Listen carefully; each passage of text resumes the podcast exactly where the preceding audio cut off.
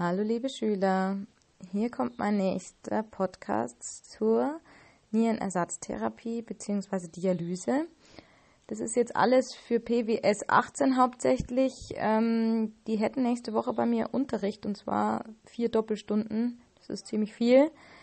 Ähm, ich werde euch noch einen Auftrag per E-Mail schicken, was ihr da machen sollt. Und der Podcast hier gehört nämlich dazu. Und zwar machen wir eben jetzt die Nierenersatztherapie. Ihr könnt euch dazu auch die Bilder und die, den Skript anschauen, das ich euch noch schicke. Also, Nierenersatztherapie. Was ist das eigentlich? Wozu brauchen wir das? Also, wir haben ja schon in der, in der letzten Podcast-Folge von dem chronischen oder akuten Nierenversagen gesprochen. Das heißt, wenn die Nieren einfach nicht mehr arbeiten können, dann gibt es heutzutage die Möglichkeit, dass das eine Maschine sozusagen erledigt. Und zwar die ganzen Stoffe, die, ähm, die der Körper sonst nicht ausscheiden kann, die müssen dann auf anderem Wege ausgeschieden werden und das macht dann eben eine Maschine. Also die entfernt Wasser und harmpflichtige Substanzen. Ähm, die mach, schaut auch, dass die Elektrolyte auf ähm, quasi richtig äh, im richtigen Verhältnis im Körper sind, dass die Säurebasen im Gleichgewicht sind, dass unser Körper nicht übersäuert oder nicht zu basisch wird. Ähm, und dazu gibt es zwei Möglichkeiten. Und zwar einmal, dass man die Hämodialyse macht. Das ist das, was die meisten von euch wahrscheinlich kennen oder schon mal gehört haben zumindest. Das ist das, wenn die Patienten einfach in so eine Dialysestation gehen und da das Blut sozusagen gewaschen wird, ja, an der Maschine. Dann gibt es aber noch das, die Möglichkeit, etwas seltener, geht auch meistens nicht für längere Zeit. Das ist die Peritonealdialyse. Peritoneum ist ja unser Bauchfell und unser Bauchfell ist auch wie eine Membran. Ähm, und diese, über diese Membran kann theoretisch unser Blut auch gewaschen werden. Gut.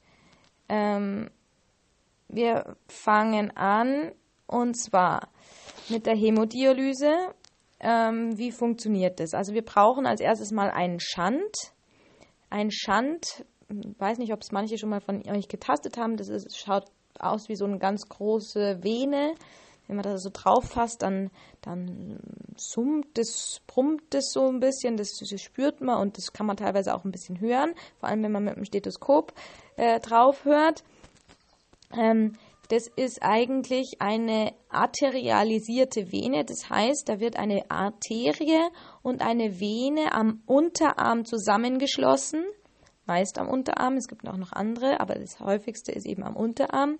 Wird dann eben die Arterie und die Vene zusammengeschlossen. Dadurch ähm, fließt das Blut in, direkt von der Arterie in die Vene. Und wir haben also, die Vene wird dicker und wir haben da die Möglichkeit, leicht zu punktieren. Dann ähm, geht eben das Blut mit den harnpflichtigen Substanzen, also das vom Körper kommt, äh, über eine Pumpe in ein Schlauchsystem. Dann kommt es eben in diese Maschine, in den Dialysator. Der hat, er hat ganz, ganz feine Röhrchen, wie es ja eigentlich auch die Niere hat. Die hat ja auch diese Nierenkanälchen und diese ganzen Röhrchen. Und hier ist es jetzt so, die haben eine semipermeable Membran. Semipermeabel heißt halb durchlässig. Ähm, und das heißt, da wird dann quasi ähm, gegengleich, also von der einen Seite kommt also das Blut vom Patienten und auf der anderen Seite kommt eine Lösung, ein, eine, eine Wasserlösung, eine Waschlösung, Dialysat, Dialysat nennt man das auch. Und die fließen jetzt aneinander vorbei. Also das Blut vom Patienten und diese Waschlösung. In dieser Waschlösung sind jetzt Kalium und äh, Natrium in bestimmten Mengen vorhanden. und dann geht quasi das, was zu viel ist, in diese Lösung über. Also vom Patientenblut kann jetzt das über diese Membran, das ist wieder diese dieses Ausgleich von den Konzentrationen, die ich euch ja schon öfter erklärt habe, dass quasi Stoffe, wenn äh, verschiedene Konzentrationen sind und dann eine semipermeable Membran dazwischen ist, dass das dann ausgeglichen wird. Also wir haben in einer, auf der einen Seite viele Teilchen, auf der anderen Seite wenige Teilchen und dann äh, geht, gehen die Teilchen von der hohen Konzentration zur niedrigen Konzentration, damit es ausgeglichen wird und überall gleiche Konzentration herrscht. Genau, das ist ein bisschen schwierig zu erklären, auch ohne Tafel, aber ich hoffe, ihr versteht es und ihr habt im Kopf dieses Bild mit diesen verschiedenen Konzentrationen, wo das ausgeglichen wird. Ja, ist das gleiche, ähm, warum Beinödeme entstehen und so weiter. Das habe ich euch mit dem Albumin schon erklärt. Also, ähm, auf jeden Fall haben wir jetzt eben die, dieses gleiche System. Wir haben also im, im, Blut vom Patienten die hohe Konzentration und in diesem Dialysat, in der Lösung, die da vorbeifließt, haben wir eine niedrige Konzentration und so wird es dann ausgeglichen. Dadurch geht vom Blut vom Patienten das die äh, Konzentrationen, die hoch sind, also diese harnpflichtigen Substanzen, Natrium und Kalium, gehen dann eben in diese äh, Waschlösung, die da an dem Blut vorbeifließt. Genau. Ähm, gut, und dann wird außerdem noch dem Blut auch Wasser entzogen, also Wasser und äh, Stoffe gehen jetzt quasi in das Dialysat über. Gleichzeitig wird außerdem dem Blut noch Heparin zugesetzt, weil ihr wisst, wenn Blut in, in äh, verschiedene Geräte oder irgendwo hinkommt auf einer Oberfläche, dann gerinnt das ganze Blut ja. Das wäre ja, äh, wenn wir uns schneiden oder wenn wir uns verletzen, ja, passiert ja die Blutgerinnung. Also wenn es an die frische Luft kommt, gerinnt das Ganze und damit das Ganze jetzt nicht gerinnt, wird quasi dem Blut Heparin zuge äh, zugesetzt, damit sich jetzt diese ganzen Schläuche nicht zusetzen. Also dass da jetzt keine Gerinnsel entstehen. Und dann wird das Ganze wieder von dem, äh, der Maschine wieder über den nächsten Schlauch zurückgegeben an den Körper. Ja, also nicht ganz einfach, aber ich hoffe, ihr könnt es anhand der Bilder auch ein bisschen verstehen. Grundsätzlich sind bei der Hämodialyse meistens so drei Dialysen in der Woche nötig. Das dauert dann meistens so drei bis fünf Stunden. Es gibt natürlich unterschiedliche Patienten. Manche haben noch eine Funktion der Niere, eine eingeschränkte zwar, aber ein bisschen äh, funktioniert die Niere noch. Ähm, und manche haben eben ja gar keine Funktion mehr und da muss natürlich dann das häufiger und länger stattfinden. Es gibt äh, Dialysepraxen und es gibt auch Dialysezentren, mit, die meistens in so äh, Kliniken auch mit eingebunden sind. Da gibt es dann auch Fachpersonal, die sich da sehr, sehr gut auskennen und die auch die Einstellungen vornehmen, weil es ist auch nicht bei jedem gleich. Manche ähm, haben zum Beispiel trotzdem niedriges Kalium, obwohl die Nierenfunktion nicht so gut ist. Also es ist ganz unterschiedlich und da wird halt dann eingestellt, wie die Waschlösung, die schaut also unterschiedlich aus. Manche haben eben unterschiedliche Elektrolyte da drin, weil wir wollen ja auch nicht zu weit runterkommen, ja. Und so schaut die Waschlösung immer unterschiedlich aus. Ähm, vor der ersten Dialyse wird dann eben normalerweise ein Schand eingelegt. Ähm, vor allem, wenn feststeht, dass das längerfristig äh, dialysiert werden muss, also nicht nur für einmal oder zweimal bei einem Patienten mit einer akuten Niereninsuffizienz.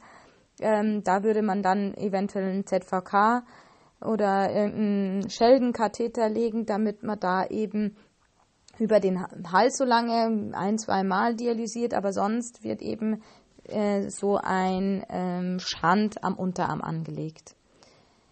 Gut, was muss man, auf was muss man achten, wenn ihr jetzt einen Patienten habt, der dialysiert wird? Da müsst ihr ja schauen, dass man eben täglich äh, das Gewicht kontrolliert, weil der Le Patient kann ja Wasser einlagern, der kann das Wasser ja nicht ausscheiden und dass der nicht zu viel zunimmt übers Wasser, muss man eben Gewichtskontrollen machen.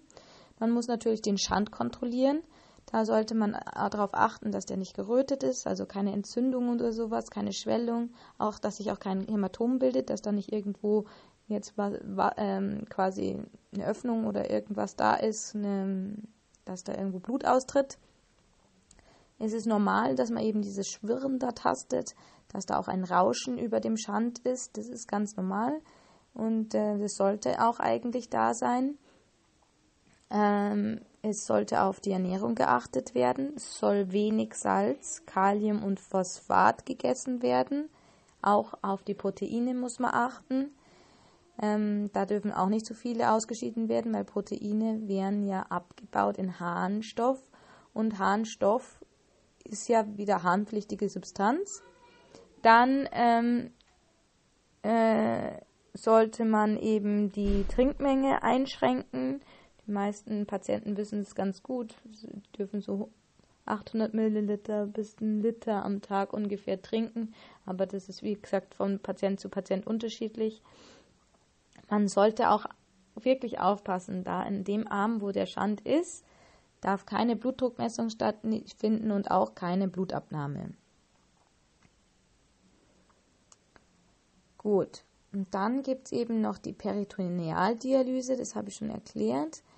Da dient jetzt eben das Bauchfell als semipermeable Membran. Das heißt, äh, bei dem Bauchfell, darüber wird quasi das Ganze gespült. Ähm, wir füllen in den Bauch, also da liegt ein kleines Schläuchlein im Bauchraum, ein Katheter wieder. Und ähm, da füllen wir dann über diesen Schlauch das Dialysat ein, also diese Flüssigkeit, kommt in den Bauchraum. Und dann gehen über dieses Bauchfell die ganzen harmpflichtigen Substanzen in, das, in den Bauch, in das Dialysat.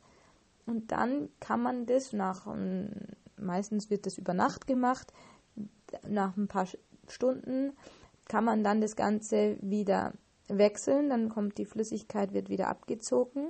Das ist dann die Flüssigkeit, wo dann die harmpflichtigen Substanzen drin sind und dann kann man ähm, später dann wieder eine neue Flüssigkeit einfüllen.